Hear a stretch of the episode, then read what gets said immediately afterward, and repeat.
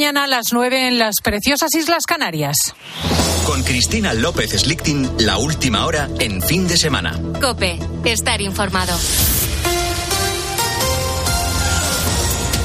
Los letrados de la justicia y el gobierno retoman este lunes las negociaciones para tratar de poner fin a la huelga que iniciaron el pasado 24 de enero. Guillermo Vila, buenos días. Buenos días, Cristina. Sí, una huelga que ya ha obligado a suspender cerca de 200.000 procedimientos. Las posiciones entre las partes se acercaron tras la reunión del viernes, pero no será hasta este lunes cuando veamos si finalmente se suspenden o no los paros. Ana Huertas. Mañana volverán a reunirse porque, a pesar de todo, los organizadores de la huelga no han visto suficiente el documento que el Ministerio redactó y les presentó el pasado viernes. Tras la reunión, el Ministerio decidió aumentar los servicios mínimos para pagar las pensiones de manutención de menores y la celebración de bodas, una recomendación que los letrados ya hicieron la semana pasada a sus compañeros. Por ahora, la huelga continúa y el lunes vuelven a negociar, pero mientras tanto, este parón ya ha dejado más de 200.000 juicios suspendidos y ha supuesto el bloqueo de más de 600 millones de euros. Y mañana lunes también abre sus puertas el Congreso Mundial de Móviles. Es el evento más internacional de los que acoge nuestro país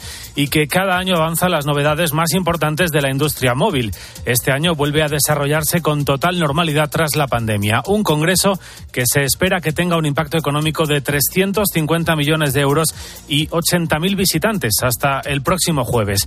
En la mañana del fin de semana de COPE, el profesor de telecomunicaciones de la Universidad Oberta de Cataluña, César Córcoles, ha explicado cómo el congreso servirá para estudiar la tecnología 6G, que podría estar operativa en unos ocho años. Hemos acabado de desplegar el 5G, o lo estamos acabando de desplegar, de hecho, y lo que hacemos es reunirnos. El, Mobile es un, es, es, un festival, es una reunión de, de la industria en la que comienzan a, a, discutirse qué será el 6G, que de hecho llegará dentro de ocho años, pero que evidentemente es una inversión extrema de, de la industria y que hay que comenzar a ponerse de acuerdo ahora y dos personas han muerto calcinadas esta noche en el incendio de su casa en Madrid, en el barrio de Entrevías.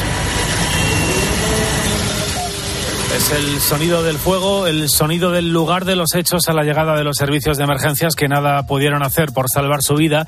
Los fallecidos son un hombre de 83 años y una mujer de 57. La habitación en la que se ha originado el fuego ha quedado totalmente afectada, mientras que el resto de la vivienda ha sufrido graves daños debido a las altas temperaturas y al humo. Y según acabamos de saber, al menos 40 personas han muerto, entre ellos varios niños, al naufragar un barco con al menos un centenar de migrantes a bordo. Ha ocurrido cerca de la costa de la región italiana de Calabria, en el sur del país. Con la fuerza de ABC. Cope, estar informado.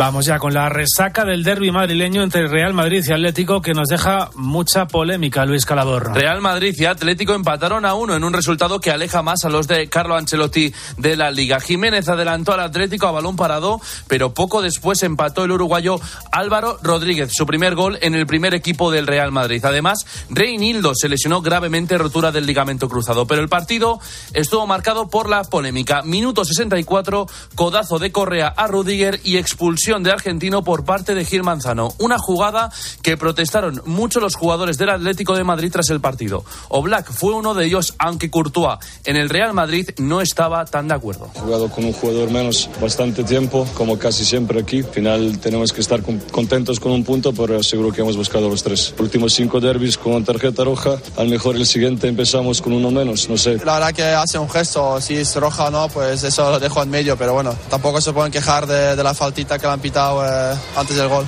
La jornada 23 también nos dejó el Valencia 1, Real Sociedad 0, Cádiz 1, Rayo 0 y Español 2, Mallorca 1. Y en tenis, Carlos Alcaraz se ha clasificado para la final del Río Open tras vencer al chileno Harry, la final ante Norri hoy a las 9 y media. Ahora en COPE, escuchas ya el fin de semana con Cristina.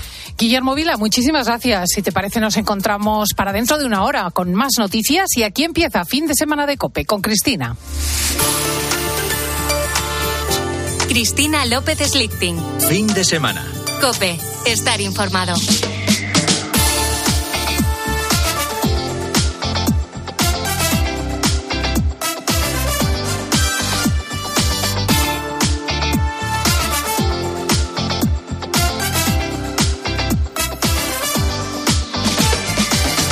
Muy, muy, muy buenos días, España. Es 26 de febrero y esto está hecho. El miércoles próximo cambiamos de mes y nos vamos a marzo. Bienvenido a fin de semana de la cadena Cope, donde este equipo te acompaña de 10 a 2 sábados y domingos. Te saluda Cristina López Schlichting y te desea que disfrutes mucho si eres de las comunidades autónomas que celebran la Semana Blanca estos días y estarán de fiesta con los niños hasta el próximo martes.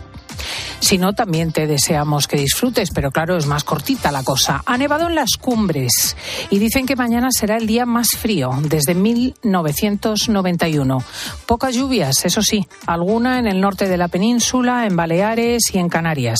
Así nos anunciaba Jorge Olcina el tiempo para la semana que entra. Es verdad que nos esperan unos días, yo diría una semana entera de, ambiente frío, especialmente en el centro peninsular, ¿no? Como suele ocurrir en estas secuencias de aire polar, por las noches eh, están cayendo las temperaturas y lo van a hacer más a partir del lunes, ¿no? Porque ya se va la parte inestable de, de, estas secuencias de frío y nos queda el depósito del aire frío que se va a estancar durante varios días sobre la península ibérica, generando heladas ya digo, entre el lunes y el viernes próximo está previsto que las mínimas, en efecto, pues vuelvan a ser muy, muy bajas, ¿no? Hoy por la mañana se celebra el trágico funeral por la niña que se suicidó en Sallent, a 70 kilómetros de Barcelona. El suceso ha conmovido internacionalmente, porque se trata de una pareja de hermanas gemelas argentinas que se precipitaron por el patio de luces de su casa. Una falleció y la otra se debate en el hospital. Los titulares han subrayado que Alana consideraba cambiar de sexo y se había cortado el pelo. Pero ahora se va abriendo paso la evidencia de que ambas chicas eran además maltratadas por los compañeros en el colegio debido a su acento argentino y su uso del castellano. Hablad catalán, aprended catalán, era el leitmotiv de las invectivas. Desgraciadamente nos suena de otros casos de bullying. El abuelo de las niñas ha contado que intentó animarlas y les dijo que dada su inteligencia no tardarían en dominar la lengua. De verdad, unas niñas que habían emigrado con todo lo que eso supone de esfuerzo y desarraigo, cuyos padres lo pasaban mal económicamente, tenían que tener la inmersión lingüística como barrera. Sus pequeñas mentes no han podido más. Este mundo complejo de los adultos les ha resultado imposible de sortear. Al tanatorio de Sallén, donde el funeral se celebra en la intimidad, acuden familiares venidos desde Argentina y los que las han querido aquí. Ahora, los padres y la hermana superviviente intentarán la muy difícil recuperación. En Buenos Aires, los periódicos siguen centrados en el odio que se ha sembrado en España con el tema de la lengua. Según el periódico La Nación, las pequeñas sufrieron acoso debido a su nacionalidad. Los padres escriben hablaron con el colegio en 2022, pero no se hizo nada. A su vez, al pasar a educación secundaria en el Instituto Llobregat de Sallén, volvieron a surgir problemas en clase. Mireia, la madre de un compañero de las gemelas, declara al medio, mi hijo me comentaba que se reían de su acento, que se reían además porque una de ellas quería llamarse con un nombre de niño.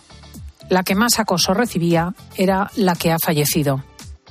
A veces los mayores jugamos al odio y los pequeños lo pagan con su sufrimiento. En el ámbito internacional, al menos alguien ha reaccionado con sensatez apoyando la oferta de mediación china en la guerra de Ucrania. Ha sido el presidente francés Macron, que ha anunciado que visitará Pekín en abril y ha pedido a las autoridades chinas que redoblen la presión sobre Moscú para detener la agresión a Ucrania. Y nuestro país ha empeorado en la consideración de los mandos europeos. Ha sido tras la visita a España de dos delegaciones encargadas de evaluarnos con relación a los muy nutridos fondos que recibimos de la Unión después de la pandemia. Bruselas amenaza a España con la penalización máxima del Fondo de Recuperación si incumplimos con la reforma de las pensiones. Se considera que nuestro futuro para los pagos en la tercera edad no es sólido. Europa vigila el desembolso de los 10.000 millones siguientes de euros previstos en el cuarto Fondo de Recuperación y Resiliencia. Está sujeto al cumplimiento estricto de 58 hitos, entre ellos cuatro ligados directamente a la reforma del sistema de pensiones. No es mala cosa, la verdad, que la Unión ponga pie en pared. Desde tiempos de Enrique Barea, los expertos han repetido que aquí no habrá dinero para los jubilados de las próximas generaciones, pero la política electoral inmediata hace posponer una y otra vez cualquier medida eficaz. El ministro Escribá mm, de la Seguridad Social confía en pactar una ampliación de los plazos de cotización. Las conversaciones entre la Seguridad Social y los agentes sociales se encuentran estancadas por las discrepancias con la principal propuesta del Ministerio, la ampliación progresiva de los años de cómputo de la pensión a 30 años, pero descartando los dos peores. Esto significaría e id contando con ello, que la jubilación de nuestra generación se calcularía con los mejores 28 años de cotización.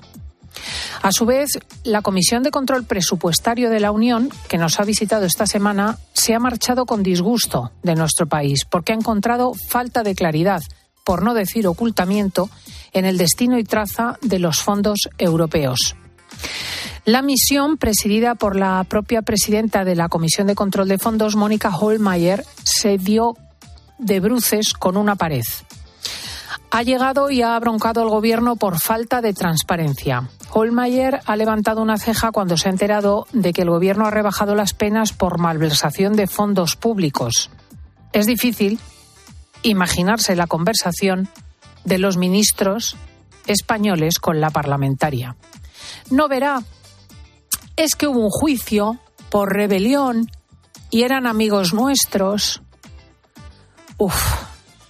La consecuencia del viaje de esta semana es que el Parlamento Europeo alertará al Gobierno de la Unión de que en España se rebajan las penas por malbaratar los dineros que sudan los contribuyentes europeos. Está por ver las consecuencias que todo esto puede traernos aún.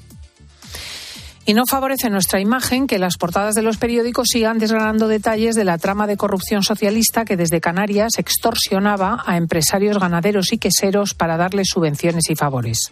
El llamado caso mediador se extiende como una mancha de aceite. El diputado Juan Bernardo Fuentes, Tito Berni, su sobrino, Tachet Fuentes, el general retirado de la Guardia Civil Francisco Espinosa Navas y el mediador que ahora está cantando ante la jueza Antonio Navarro Tacoronte eran la cabeza de una trama que tenía línea directa con el gobierno de la nación.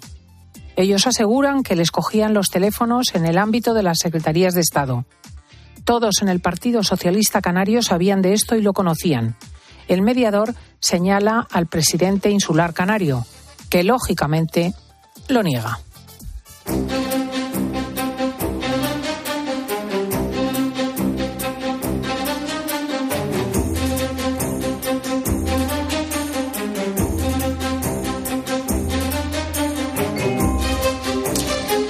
Si me bajo de las instancias europeas, mundiales, argentinas y te digo que el precio de la cesta de la compra se ha disparado en el último año, no te cuento nada nuevo, porque lo compruebas cada día en el supermercado.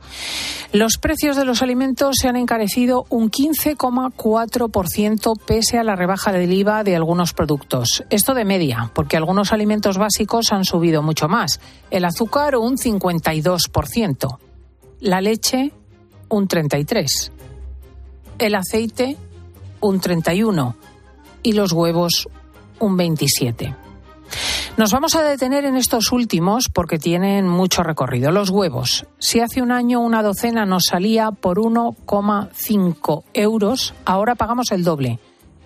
Se rozan los 4 euros si son camperos.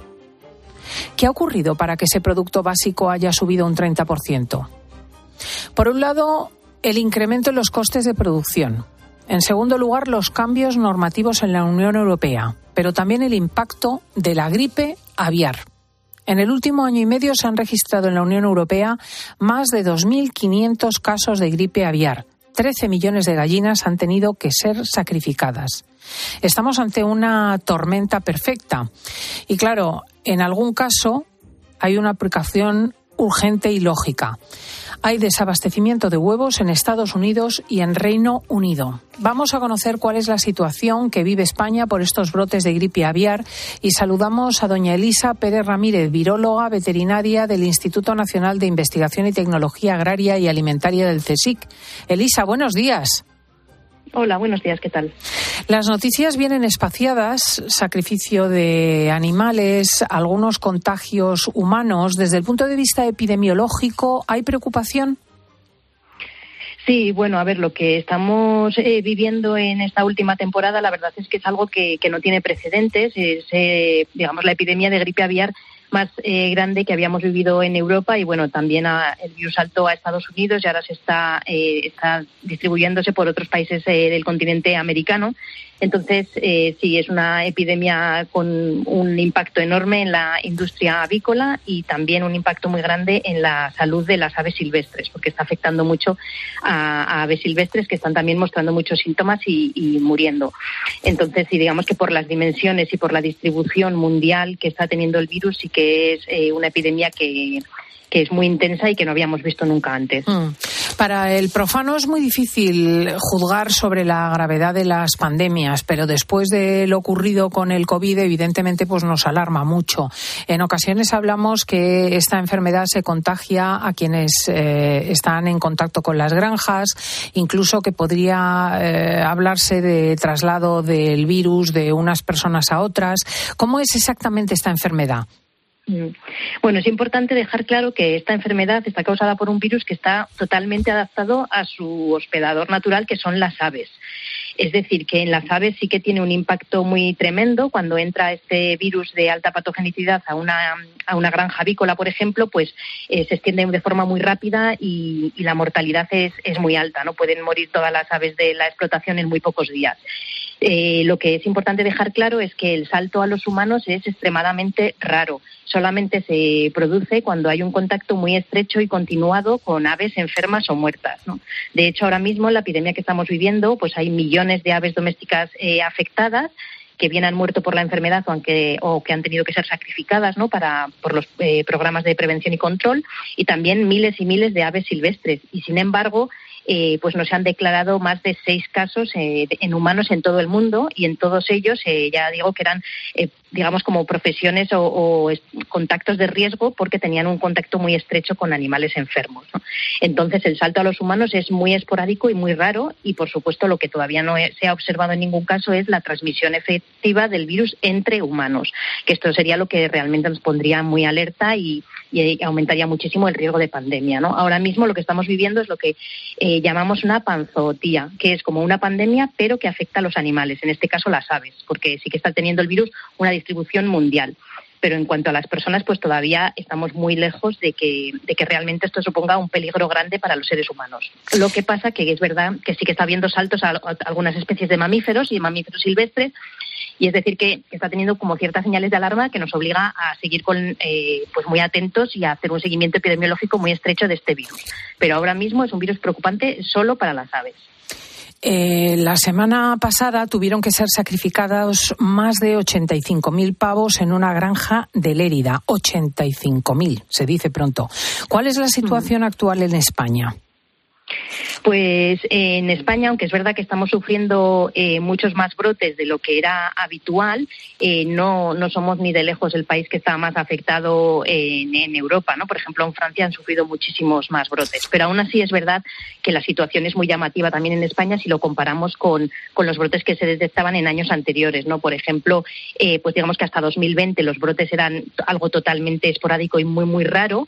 Entre 2020 y 2021, por ejemplo, en España se declararon tres focos de, gripe aviar en aves silvestres pero entre 2022 y lo que llevamos de 2023, pues ha habido casi 150 brotes en aves silvestres, tres en, núcleos zoológicos y 37 brotes en, granjas de, aves domésticas, ¿no? Entonces, bueno, pues estamos hablando de que estamos teniendo como 50 veces más brotes de lo que era normal en, España. O sea que la situación sí es preocupante y está teniendo un impacto muy grande a nivel sanitario y económico, pues en, la, industria avícola, por supuesto. Eh, existen vacunas para animales, pero no no parecen ser muy eficaces, ¿no? Bueno, es eh, un poco complejo el tema de la vacunación de gripe aviar en, animales. Efectivamente, existen vacunas de, que, de hecho, en, muchos países, por ejemplo, del sudeste asiático, pues se lleva vacunando muchísimo tiempo porque el virus es endémico allí y sufren brotes todos los años. Entonces, eh, digamos que, la vacuna sí es efectiva, pero hasta cierto punto tiene una serie de limitaciones. ¿no? En, cierta manera se parece un poco a la vacuna de, de COVID, en el sentido de que la protección que, que nos ofrece no es esterilizante. ¿Qué significa esto? Pues que tú puedes vacunar a las aves y esto les protege de la enfermedad grave y de la muerte, pero no impide totalmente la, la, transmisión del virus. Y entonces esto tiene ciertos peligros porque si tú vacunas a toda una población de aves, pues el virus podría entrar y circular de manera inadvertida porque ya no las aves ya no desarrollan sintomatología ni, mortalidad. Entonces eso es un problema importante porque hay que hacer una vigilancia virológica muy intensiva porque aunque no tengas síntomas puede que tengas el virus circulando. Entonces, bueno, hay una serie de limitaciones también logísticas, ¿no? Porque tienes que vacunar una a una a cientos de miles de aves en fin, que tiene una, una serie de problemáticas la vacunación, pero aún así, pues es algo que ya se está planteando seriamente por, en, en Europa y en Estados Unidos, que hasta ahora no vacunábamos, precisamente por eso, porque las dimensiones de la epidemia actual son tan enormes y estamos viendo que con el sacrificio, la desinfección de las granjas, pues no es suficiente, ¿no? Y siguen apareciendo brotes. Así que es muy probable que en, poco tiempo pues empiece a hacer vacunaciones de emergencia en las aves para intentar disminuir eh, la circulación del virus. ¿no? Esta gripe aviar podría transmitirse por el consumo de carne de un animal infectado o el consumo de huevos? Mm. Esto es importante dejarlo claro que en el contexto europeo la posibilidad de que huevos o carnes de animales infectados lleguen al supermercado es eh, prácticamente nula los controles veterinarios son muy estrictos y además, como les digo, esta enfermedad pues tiene una sintomatología muy evidente y no, no puede pasar eh, desapercibida, ¿no? Eh, entonces es eh, prácticamente imposible. Y en el caso extrañísimo de que llegara algún producto al supermercado, pues con el cocinado habitual el virus se inactiva completamente, así que es totalmente seguro consumir carne y, y, huevos, no hay ningún problema. Mm, ¿Deberíamos encarecer en estas circunstancias a la gente que no consuma huevo crudo? Bueno, en general, no solo en estas circunstancias, sino que en general no es muy recomendable tomar huevo crudo para, pues, para evitar, eh, pues, eh, no solo eh, esta patología, sino otras muchas, ¿no? Entonces, bueno, eso siempre hay que recomendarlo, ¿no? Que los eh, alimentos de origen animal se cocinen adecuadamente. Muchísimas gracias a doña Elisa Pérez Ramírez, absolutamente clara. Gracias de verdad. Nada. Y el sector avícola está preocupado, no es para menos, y no solo por la salud, aunque hemos explicado que la transmisión de animales a humanos es muy complicada, sino por el negocio, por el sacrificio de animales que estamos presenciando. Saludamos hasta ahora a don Rubén Martínez, presidente de Rujamar, explotación avícola en San Lorenzo de la Parrilla, Cuenca. Rubén, buenos días. Hola, buenos días, Cristina. ¿Qué tal? Me imagino que entre los propietarios de explotaciones de aves la preocupación es máxima. Pues sí, ahora mismo estamos en, preocupados no solamente por la gripe aviar, sino por la situación actual que de encarecimiento de costes, de reducción de márgenes. Estamos en un momento ahora mismo delicado en el sector de agricultura de puesta en España. Mm, ha habido brotes en granjas de las dos Castillas, Cataluña, Andalucía, Extremadura, sacrificio de muchísimas aves. Sí, eh, como ha dicho antes eh, eh, la, persona que hablaba, Elisa, pero no me salía. ¿Felisa o Elisa? Elisa, Elisa. Elisa. los programas de, prevención, cuando, cuando se detecta, aunque la, explotación, si por ejemplo tiene un millón de gallinas, si se detecta en, dentro del mismo rega, dentro del mismo núcleo, una nave positivo, el programa nacional lo que te obliga es a matar a todas las aves en ese aspecto pues sí que se han matado bastantes, pero, pero no, yo creo que las medidas de bioseguridad que tenemos ahora mismo en España, casi todas las explotaciones avícolas están dando su fruto y, y muestra de ello es que en países vecinos como puede ser Francia, Holanda, Hungría, Italia, Portugal, los brotes están siendo mucho más agresivos que aquí en España.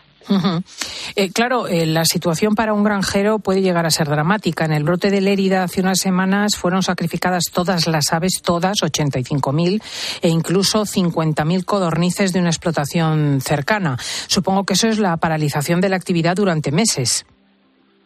Sí, hay un, hay un seguro que, nosotros cobramos, eh, que tenemos casi todas las explotaciones de España están aseguradas y que tú lo cobras. Pero claro, tú dejas de, dejas de producir huevos seis, ocho meses, un año y los clientes, pues claro, buscan a otros. O sea, yo creo que es, es muy dramático si te llega, es muy, muy perjudicial para la compañía y seguramente que donde, donde donde pasa donde pase un, una gripe aviar, la empresa para volver a funcionar le va a costar muchísimo. Hablamos de un incremento del precio de los huevos del 30%. Es una tormenta perfecta la que estamos viviendo. ¿Podemos contar incluso con nuevas subidas de precio? Yo creo que sí, y debe haberlas porque el margen, el margen que nosotros tenemos los productores se ha reducido notablemente en los últimos meses. Ten en cuenta que el pienso, solamente el pienso, mm, eh, nos ha subido alrededor de un 70% con respecto a cuando estábamos con precios estables. Sin embargo, nosotros solamente hemos, repercutido en el lineal un 30%, o sea, solamente ha subido el PVP de media un 30%. Todo ese margen lo estamos asumiendo nosotros y también los supermercados. Entonces es lógico esperar que en breve pues eh, haya, haya subida de precios. También decirte que en España es el país de Europa donde más barato están los huevos. Países como puede ser en Reino Unido, aunque ya no es Europa, pero Francia, por ejemplo, Portugal, pues está un 30-40% más caro que, que en España. Qué barbaridad. La verdad es que en Estados Unidos y Reino Unido hay desabastecimiento directamente. La situación es desalentadora. ¿Se puede dar la situación en España de falta de huevos? Sí, se puede dar si no se toman medidas para subir los precios y mejorar los márgenes a las explotaciones avícolas. esto se puede convertir en un negocio muy poco interesante o ruinoso y que sea muy poco atractivo para continuar con la actividad. De hecho, te digo, por eso te digo que es que es muy recomendable que en breve pues suban los PVPs para que los granjeros podamos tener márgenes y podamos seguir trabajando con normalidad. O que en el Reino Unido, por ejemplo, y en Estados Unidos eh, lucharon para que no subiese el precio, los granjeros perdieron el interés para seguir metiendo más aves, dejaron de producir y se produce un desabastecimiento que eso para volverlo a retomar tarda años porque tienes que recriar las pollitas de un día de vida, tienes que meterlas, son 17 semanas, luego reproductoras, abuelas, o sea, es parar el ciclo no es conveniente porque puede producir desabastecimiento y para eso pues tenemos que respetar unos márgenes mínimos de, para los productores para que podamos seguir eh, con la actividad. Muchísimas gracias a Rubén Martínez, presidente de Rujamar, la explotación avícola en San Lorenzo de la Parrilla. Un saludo muy afectuoso en este sábado. Un saludo, Cristina, gracias. Adiós, buenos días. Vamos a centrarnos en tu bienestar. Enseguida empieza Cuerpos y Almas con Pedro Martínez y con Carmen Candela. Escuchas fin de semana. Con Cristina López Slichting. Cope, estar informado. Este domingo en Cope. Emoción y deporte en tiempo de juego. Mira, mira, mira. Athletic Club Girona, Celta, Valladolid. Cuenta atrás, 17 minutos. Almería Fútbol Club Barcelona, Sevilla, Osasuna. ¿Hasta qué hora? Tiempo de juego con Paco González, Manolo Lama y Pepe Domingo Castaño. Los referentes de la radio deportiva. ¿Quieres ahorrar a full? Aprovecha el 3x2 en Carrefour. Hasta el 13 de marzo en Carrefour, Carrefour Market y Carrefour.es, 3x2 en más de 3.000 productos. Como en el Actimel de 100 gramos, pack de 6. Comprando dos, el tercero te sale gratis. Carrefour. Aquí poder elegir es poder ahorrar. Escuchas fin de semana. Y recuerda, la mejor experiencia y el mejor sonido solo los encuentras en cope.es y en la aplicación móvil. Descárgatela. Correr un maratón es un gran reto. Llegar a la meta del Zurich Rock and Roll Running Series Madrid te cambiará la vida. El 23 de abril vuelve con un nuevo recorrido más monumental y tres distancias: maratón, media y 10 kilómetros. Inscríbete ya en rockandrollmadridrun.com, que se agotan los dorsales. Colabora Ayuntamiento de Madrid. La gama eléctrica Citroën Pro se carga en la descarga o cuando acabas la carga. La de cargar, no la del punto de carga que viene incluido. Y cargado viene también tu Citroën Iberlingo con condiciones excepcionales financiando. Vente a la carga hasta fin de mes y te lo contamos. Citroën. Financiando con PSA Financial Services. Condiciones en citroen.es. Si eres profesional de la construcción o la reforma, en Leroy Merlin estamos contigo. Con más productos, más stock y mejores precios. Además, te ofrecemos más de 120 tiendas en todo el territorio nacional con horarios especiales de apertura desde las 7 de la mañana y un equipo de asesores para empezar la jornada contigo y con tu negocio. Únete al Club Pro y descubre muchas más ventajas. Leroy Merlin, ahora más pro. UMAS mutua especialista en seguros para el sector educativo. Ofrecemos una solución integral para los colegios y guarderías. Daños patrimoniales, responsabilidad civil, accidentes de alumnos. Más de 800 centros ya confían en nosotros. Visítanos en umas.es. UMAS, más de 40 años de vocación de servicio. Descubre una experiencia única en las tiendas porcelanosa. Productos innovadores, diseños exclusivos, espacios vanguardistas. El futuro es ahora y es porcelanosa. Y del 3 al 18 de marzo aprovecha los días porcelanosa con descuentos muy especiales. Porcelanosa, 50 años construyendo historias. Hay momentos en los que prefiero no leer. Me supera. ¿Para qué?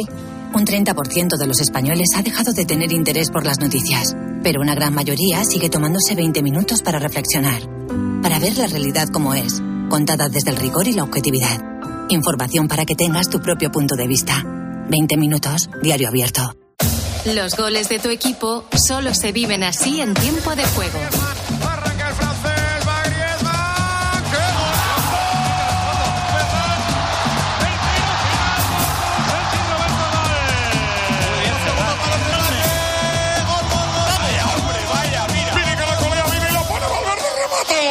Tiempo de juego con Paco González, Manolo Lama y Pepe Domingo Castaño.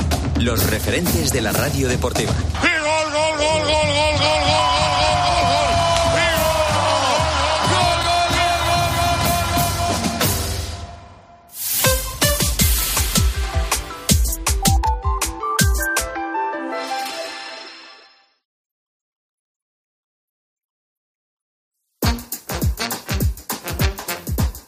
Escuchas fin de semana. Con Cristina López Slichting.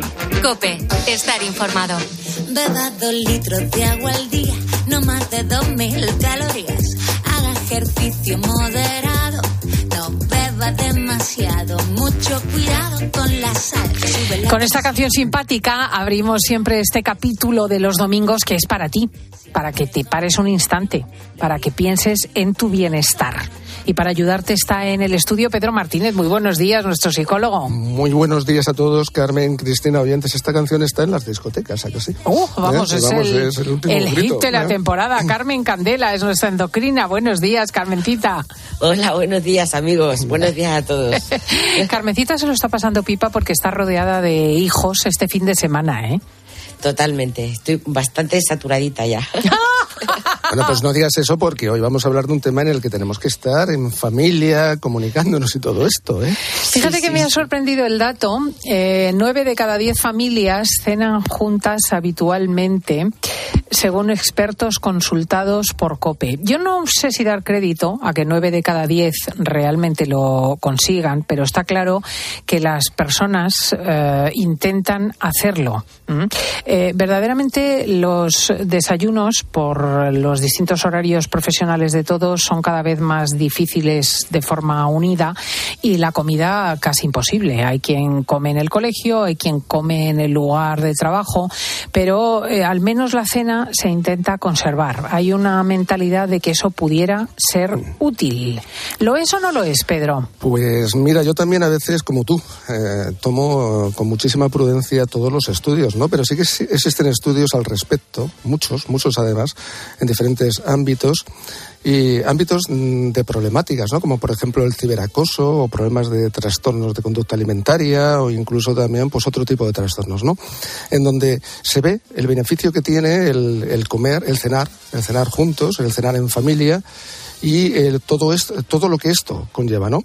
Lleva pues muchísima comunicación, muchísimo control, entre comillas, por parte de los padres y sobre todo también facilita eh, pues un desarrollo psicoemocional bueno, puesto que los niños ven a sus padres, hablan con ellos y comparten muchísimos temas. Esta reunión familiar recibió una andanada ya fuerte, lo recordaréis vosotros, en los años 60 y 70 cuando llegó la tele a las casas y de repente se incorporó esa otra compañía, ¿no? Que, que realmente sembraba el silencio y hacía que se estuviese atento a otra cosa. Ahora mismo los móviles hacen a veces muy difícil la comunicación, pero vamos a seguir con las ventajas, Carmen. Sí, mira, yo recuerdo además, e- efectivamente, en los 80 o los 90, eh, yo recuerdo perfectamente que yo puse televisión en la cocina. ¡Ay, lo- madre! Sí, y, y- y duró poquísimo tiempo porque me di cuenta que era un horror. Era un horror porque los niños eh, comían viendo la televisión. ¿Qué es lo que pasa ahora cuando vas a los restaurantes y tienen los niños la tablet de los padres? ahora con las tablets fíjate tú, mucho más cómodo que la televisión. Y realmente se llegó a la conclusión a nivel científico, pues de lo que ha descrito un poco Pedro, de, de los trastornos de alimentación, del consumo de sustancias, de mayor riesgo de depresión. Eh, fíjate tú que los niños que comen en familia tienden a tener eh, un rango normal de peso. Porque claro, los niños aprenden por imitación. A los niños tú le puedes echar un meeting que le entra por un oído y le sale por el otro. Los niños son esponjas que aprenden imitando a los padres. Entonces, claro, sentarse en la mesa con ellos, pues es que es la mayor escuela que puedan tener. Y luego, aparte, otra cosa, en el colegio normalmente no enseñan normas de educación, de cómo coger el tenedor, de limpiarse la boca, de lavarse las manos antes de sentarse en la mesa. Todo eso lo tenemos que enseñar desde casa. Y luego otra cosa que a mí me choca muchísimo es que me encanta ¿eh? y es una cosa que se está perdiendo, es enseñar a los niños a agradecer los alimentos y las cosas buenas que, que nos han ocurrido a lo largo del día. Pues ya sea con una oración, con un rezo, con un brindis, pues según la creencia de cada familia, pero hacer como hincapié en qué gracias tenemos que dar que estamos aquí todos juntos.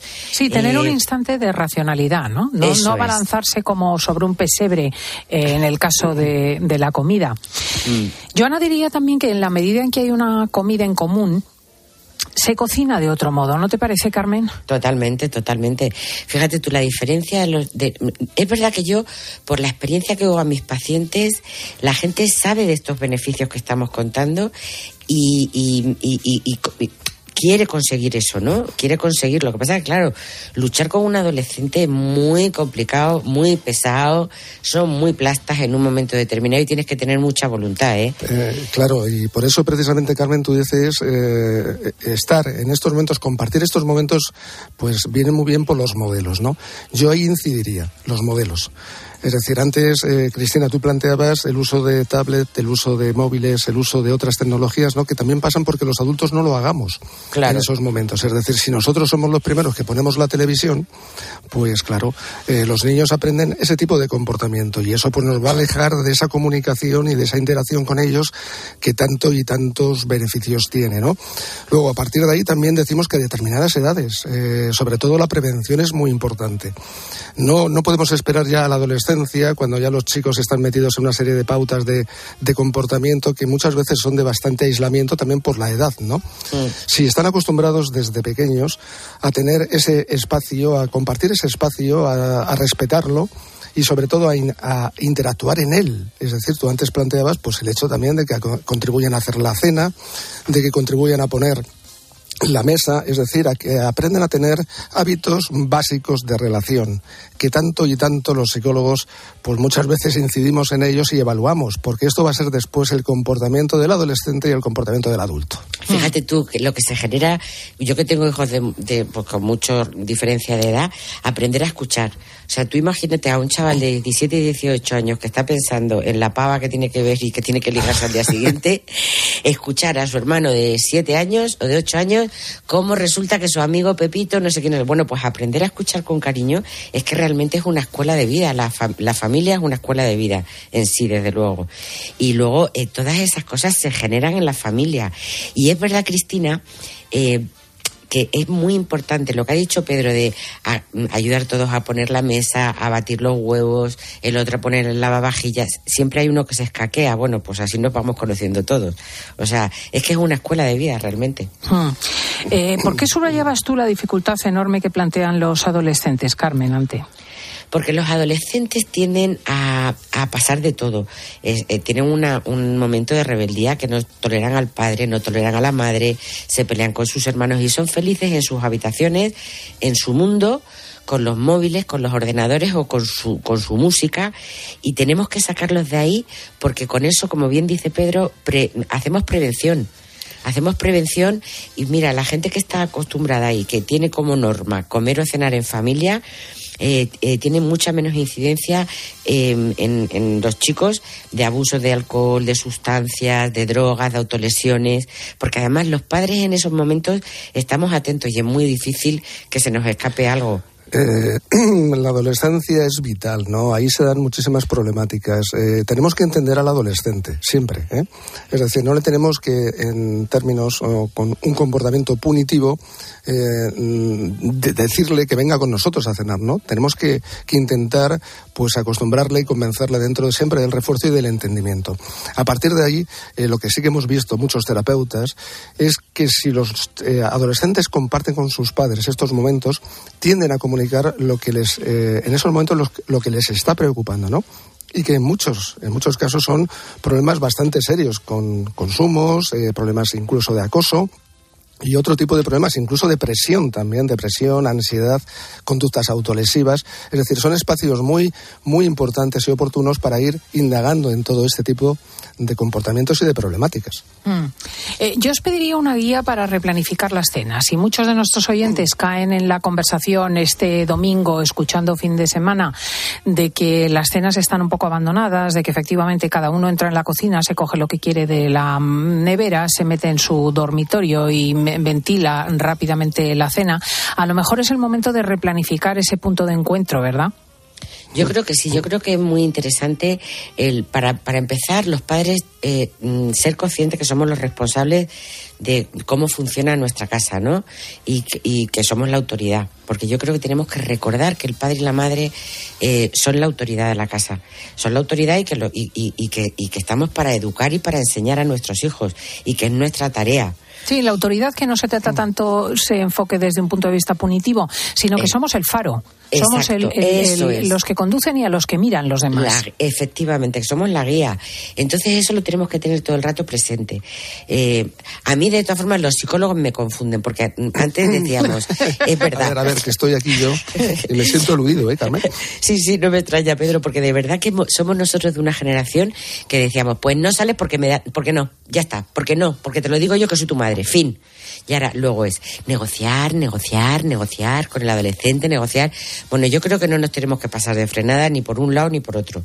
Entonces, como hemos, hemos visto, yo creo que todo el mundo muy consciente de, los beneficios que tiene el estar en familia, el agradecimiento, el escuchar, todo lo que hemos estado diciendo, que me parece súper bonito y súper real, eh, bueno, pues el padre y la madre tienen la autoridad de decir, Alan, entre nueve y media y diez se cena o entre ocho y nueve se cena en cada casa en un sitio y, y, bueno y, poner la norma pero como una norma de verdad Claro, y cumplirla todos, es decir, primero nosotros, eh, el, eh, el, planificarla, pero dentro del realismo. ¿eh? Es decir, sí que vamos a poder y hay altas probabilidades de que esto se pueda conseguir y que todos los miembros de la familia van a estar dispuestos y no les va a causar muchísimos problemas.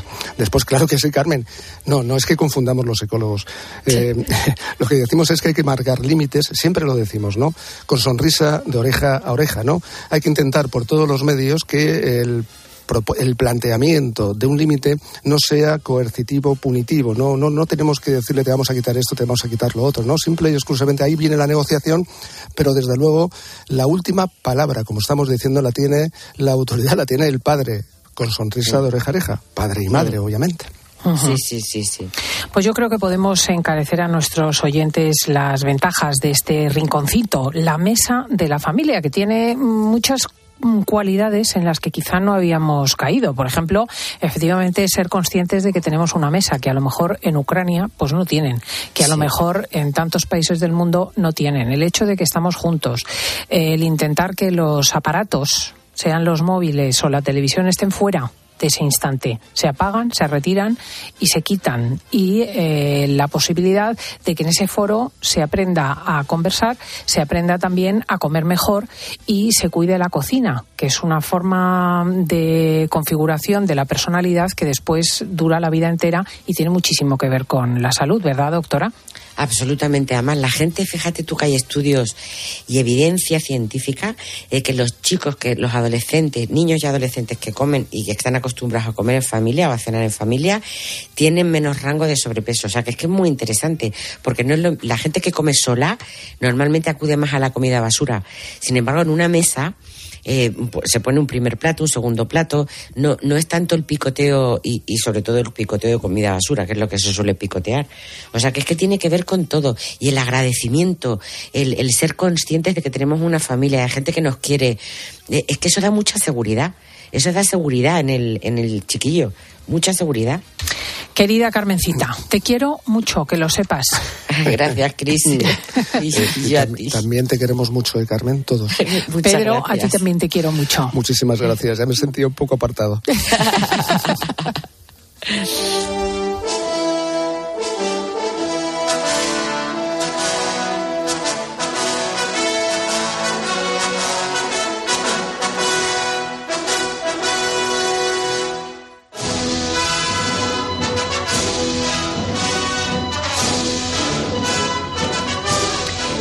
Vez en cuando a visitarnos un hispano romano que siempre nos cuenta curiosidades de la época de la antigua Roma.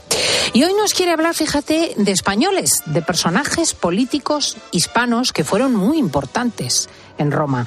Y no solo, ni exclusivamente, ni hoy vamos a hablar de ellos, los emperadores, que sabéis que hubo varios que fueron hispanos.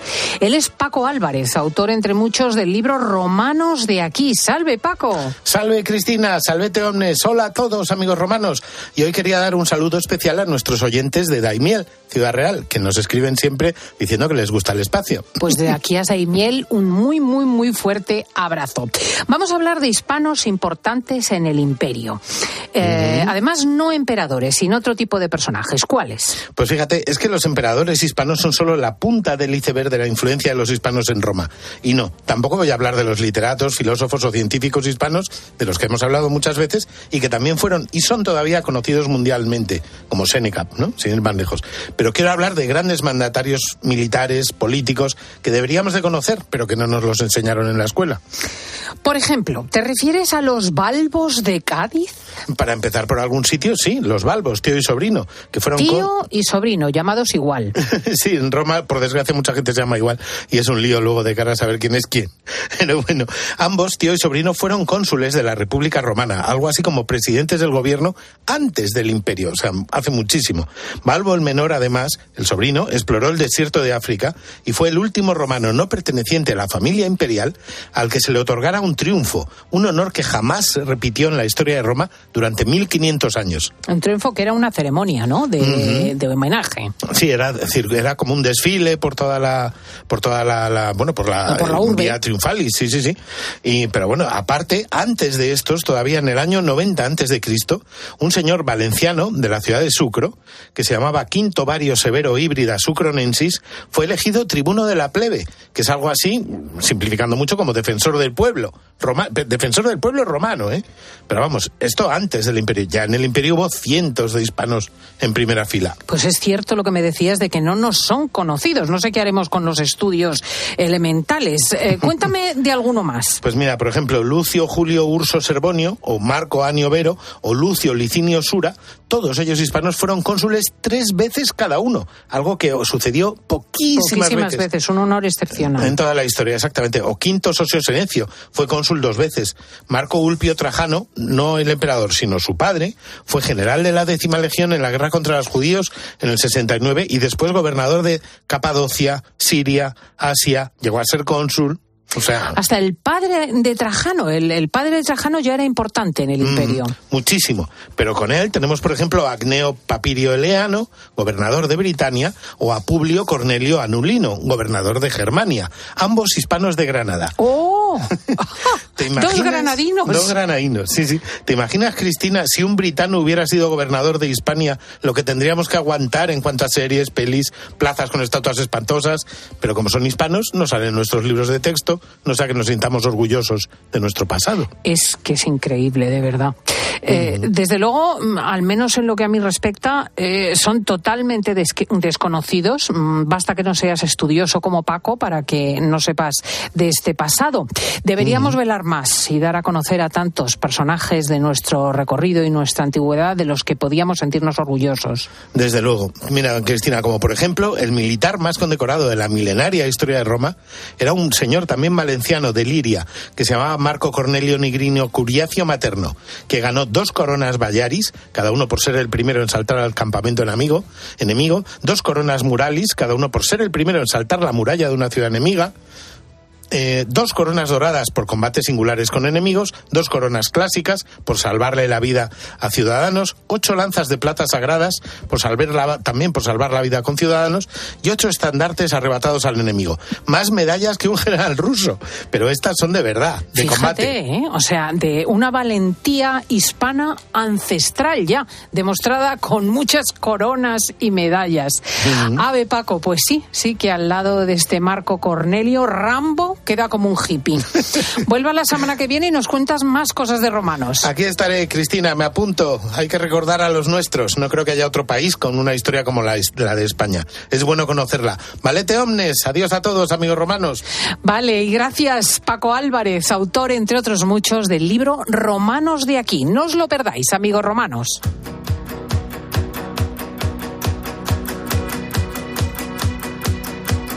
My love, I love her, love her, love her. I'm in paradise whenever I'm with you. My mind.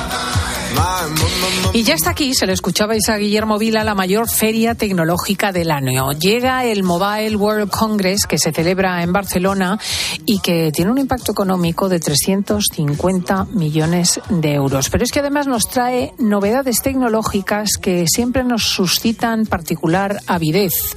Diego González, muy buenos días. Muy buenos días, Cristina. Pues sí, desde este lunes y hasta el próximo jueves van a pasar por esta feria tecnológica más de 80.000 personas y 2.000 empresas. Y sí, vuelven todos los gigantes, porque el mobile vuelve a su estatus prepandemia. No va a faltar ninguno de los grandes fabricantes de smartphones que un año más van a ser los protagonistas de esta feria. ¿Y qué nos espera? ¿Cuáles son esas novedades? Pues no esperemos grandes alaracas ni sorpresas en lo que a teléfonos inteligentes se refiere. Lo ha contado aquí en COPE en la mañana de fin de semana el profesor de estudios de informática de la Universidad Oberta de Cataluña, César Córcoles es muy difícil que los fabricantes nos presenten realmente revoluciones.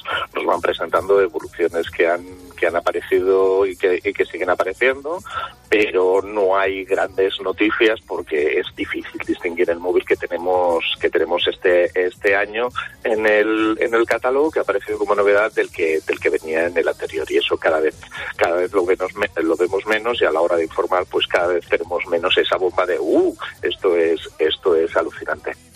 Me alegra que lo diga este señor, porque así nos sacan menos la pasta. ¿eh?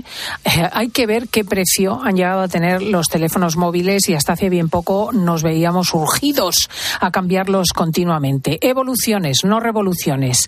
Pero tiempo al tiempo. Hay otras cosas. El 5G, el metaverso, la inteligencia artificial y la realidad aumentada van a centrar esta feria. Y se hablará mucho de otros sectores tecnológicos. Y esto sí que es una novedad, Cristina, en el mobile, que se hable y discuta sobre otros campos eh, tecnológicos más allá de los móviles, de los smartphones. Se va a discutir de logística, de industria, de edificios inteligentes, del Internet de las cosas, esta tecnología que conecta a todo con todo, desde la lavadora hasta el tostador si queremos, y también de la salud, de la tecnología aplicada al campo sanitario. Lo ha explicado también aquí en COPE el director del área digital del Centro Tecnológico de Cataluña, Joan Max. Soluciones que pueden ayudar a personas que necesitan un postoperatorio en el que tienen que hacer rehabilitación cardíaca o temas de salud mental y todo esto digamos, con una base tecnológica basada en aplicaciones móviles. Eh, utilizamos la inteligencia artificial y también aplicaciones basadas en móviles para estudiar eh, problemas relacionados con enfermedades de apnea del, del sueño, Casi nada. Smartphones, inteligencia artificial, salud, industria y velocidad. Mucha velocidad, tanto del acceso a Internet, que se va a empezar a discutir sobre el 6G, y eso que el 5G todavía está, como quien dice, en pañales, o yo al menos no lo he visto, y del transporte del futuro, no solo del coche autónomo, también del llamado Hyperloop ese concepto que presentó Elon Musk en 2013, esas cápsulas en tubos de vacío que pueden transportarnos a una velocidad hipersónica o hacer el recorrido Madrid-Barcelona, por ejemplo, en media hora. Pues en menos de media hora se ha presentado aquí Laura Rubio. Buenos días. Buenos días, aquí estoy. Hola, hola, hola, hola, ¿se me escucha? Muy bien. Además, vale, pensaba que no, digo, estoy aquí. Hoy tenemos que meter aceleración sí. a las preguntas a los oyentes para nuestra tertulia con Sole Mayol y con nuestra Paula Paufil. Paula Paufil. Paufil. A ver, vamos a preguntarle a nuestros oyentes hoy sobre eso que han hecho sí o sí por sus narices, esa cabezonería que se les ha metido en la cabeza y que la tenían que hacer. ¿Lo lograste o, metiste la pata hasta el fondo? Porque a veces decimos que sí, hombre, sí o sí. Eso nunca queda bien, creo, ¿eh? ¿Tú crees? Yo soy bastante de sí o sí. A mí alguna vez me han dicho, esto no lo vas a hacer. A mí con lo del coche, que ayer lo hablábamos. Aquí no te cabe el coche, no lo vas a meter. Digo, que sí que entra, que lo voy a meter y Sí, lo meto. Si entrar, entra. Luego otra cosa es cómo acabe el coche. ¿Y cómo sale? que como te aparquen otro ya más cerca, ya imposible. Esta profesión con sus plazos y con esa urgencia constante es bastante de sí o sí, ¿eh? Como no te Sí. emperres, no salen las cosas y a menudo salen. Sí, sí, sí, fíjate, al final, oye, lo hacemos como podemos. Bueno, que estamos en el 666 55 40 00, escuchamos vuestros audios y ya nos están llegando los primeros. Hoy hemos hablado en Cuerpos y Almas sobre las cenas en familia, sobre cuáles son sus beneficios y pues nos han mandado estas cosas. En mi casa tuve la suerte que hasta que mis hijos empezaron a dejar el hogar, hemos comido y cenado e incluso desayunado casi toda la vida juntos. Eh, Yo era ama de casa. Entonces, de buena mañana desayunábamos juntos, comíamos y cenábamos. Desde luego, la que es experta en esto, que hoy la echarán en falta a nuestros oyentes porque está con lumbalgia, es mi madre, que en el eh, cuarto de comer y en la mesa te aplicaba el tercer grado de una forma subrepticia. Tú cantabas ahí la gallina. Es una cosa, ha sido tan cálida que realmente todos nosotros hemos tenido ahí un lugar de confidencias, un punto de contacto y una forma de entrega. ¿Y sobre qué cantabas? Tú cantabas cualquier cosa. ¿eh? La traviata no sé cómo, no se las, cómo se las arreglaba, pero ahí contabas qué chico te gustaba, qué preocupaciones tenías, qué con problemas en el aula. Eh, yo no sé cómo se las arreglaba la alemana. ¿Y eso era en el desayuno o en la comida? A todas horas, es que estaba siempre perenne. Por eso íbamos al calorcito de aquella mesa. Qué bonito, qué recuerdos hoy. Ahí siempre pasa lo mejor. Bueno, pues eh, les volvemos a preguntar a nuestros oyentes. ¿Qué cabezonería has tenido? ¿En qué te has empeñado? ¿Qué has hecho? Mándanos tus audios al 666 55 40 00. Y detrás de los personajes famosos hay a veces historias dramáticas y conmovedoras. Yo creo que nuestro siguiente amigo del programa te va a conmover porque a mí lo ha hecho.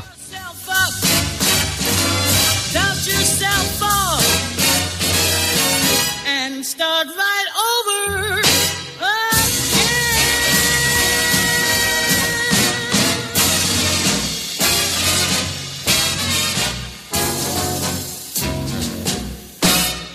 Estás escuchando fin de semana. Y recuerda que si entras en cope.es, también puedes disfrutar en tu móvil del mejor entretenimiento con Cristina López Slichting. Ángel Expósito le escuchas cada día en la linterna. Pues ahora le vas a leer porque presenta Mi abuela sí que era feminista, su nuevo libro en el que mujeres superheroínas desmontan el empoderamiento de postureo con la fina ironía y el talento de uno de los periodistas más destacados de este tiempo. Mi abuela sí que era feminista. Ya a la venta de Harper Escuchas fin de semana. Y recuerda, la mejor experiencia y el mejor sonido solo los encuentras en cope.es y en la aplicación móvil. Descárgatela. ¿Y tú? ¿Por qué necesitas fluchos? Porque es tiempo de pensar en lo que te gusta, en la moda que te hace sentir vivo, chic, casual, sport. Nueva colección de otoño-invierno de Fluchos. La nueva moda que viene y la tecnología más avanzada en comodidad unidas en tus zapatos. ¿Y tú por qué necesitas fluchos? Fluchos. Comodidad absoluta. Si hazlo tú mismo te suena a una gran canción de la radio, puede que simplemente se deba a Parkside. Herramientas potentes, máquinas de jardinería y un montón de accesorios. Descubre toda la gama de Parkside en parkside-diy.com. Tú puedes. Parkside. Si das un mal paso. Ibuprofeno. Enrolón, enrolón. Si haces un mal gesto. Ibuprofeno. Enrolón, enrolón. Ibustic alivia el dolor muscular y la inflamación leve, de forma sencilla y fácil de aplicar. Tortícolis, lumbalgias, contracturas, con Ibustic el ibuprofeno. Enrolón, enrolón. De Farmasierra Laboratorios. Y para mayores de 12 años. Lea las instrucciones de este medicamento y consulte al farmacéutico. Hay momentos de tu vida en que solo viajas con tu guitarra y otros en los que te llevas un sonajero, o dos, o tres. Tu vida es flexible y ahora tu forma de tener un SEAT también. Con SEAT Flex elige tu SEAT sin pagar entrada, por el tiempo y los kilómetros que quieras, con garantía y mantenimiento incluidos. Y al final decides si lo cambias, lo devuelves o te lo quedas. SEAT Flex, la compra flexible que se mueve contigo. Solo los más rápidos podrán conseguir ofertas increíbles por un tiempo limitado. Como hasta un 50% de descuento en una selección de calzado deportivo de Nike, Asics, New Balance, Brooks, Merrell, Mizuno, Munich, Skechers y Saucony. Así son las ofertas límite. Solo hasta el 28 de febrero en el corte inglés. Tus compras en tienda web y app. Enciendes la luz, enciendes la calefacción, enciendes la secadora. No te queda otra. O apagas o pagas. O te haces autoconsumidor con Solideo. Placas solares, baterías, aerotermia y cargador para el coche eléctrico. Solideo.es. Especialistas en autoconsumo. En Cope tienes la mejor compañera de viaje. Porque te mantenemos informado. A partir del 2035, en Europa no se pueda comprar ningún coche de diésel, gasolina o híbrido. Te acompañamos en el camino con buenas historias. Ha recorrido el mundo para salvar vidas, ha visto de todo, ha vivido lo impensable. Y vivimos contigo el deporte. Vamos a brindar por el fútbol. Vamos a brindar por la vida. Escucha Cope en tu coche y disfruta.